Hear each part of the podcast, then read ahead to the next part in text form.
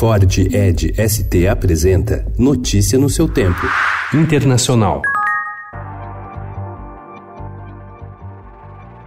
Partido Liberal, principal força de oposição paraguaia, decidiu ontem começar um processo de impeachment contra o presidente Mário Abdo Benítez em razão de um acordo firmado em maio sobre Itaipu com o atual governo brasileiro. O grupo não conta com votos necessários para afastá-lo, embora parte dos governistas do Partido Colorado tenham se voltado contra o presidente. O presidente Jair Bolsonaro prometeu ajudar o governo do Paraguai a superar a crise. Nosso relacionamento com o Paraguai é excepcional, é excelente.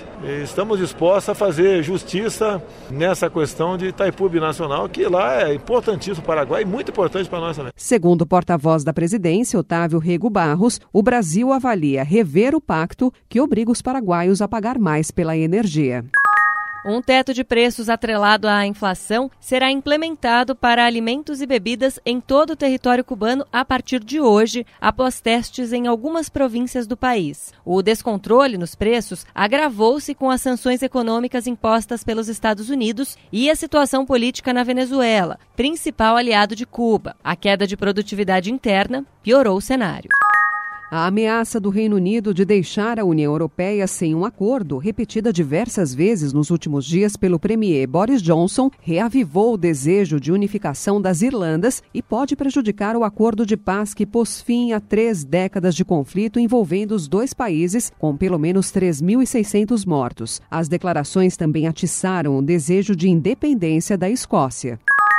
I'm running for president to restore the soul of this country. Ao subir ao palco do debate do Partido Democrata, promovido pela CNN ontem em Detroit, Joe Biden estava determinado a se consolidar como o favorito entre os eleitores moderados da legenda. O confronto com os rivais do partido, dividido entre moderados e progressistas, foi o ápice de um esforço de recuperação na corrida rumo à Casa Branca.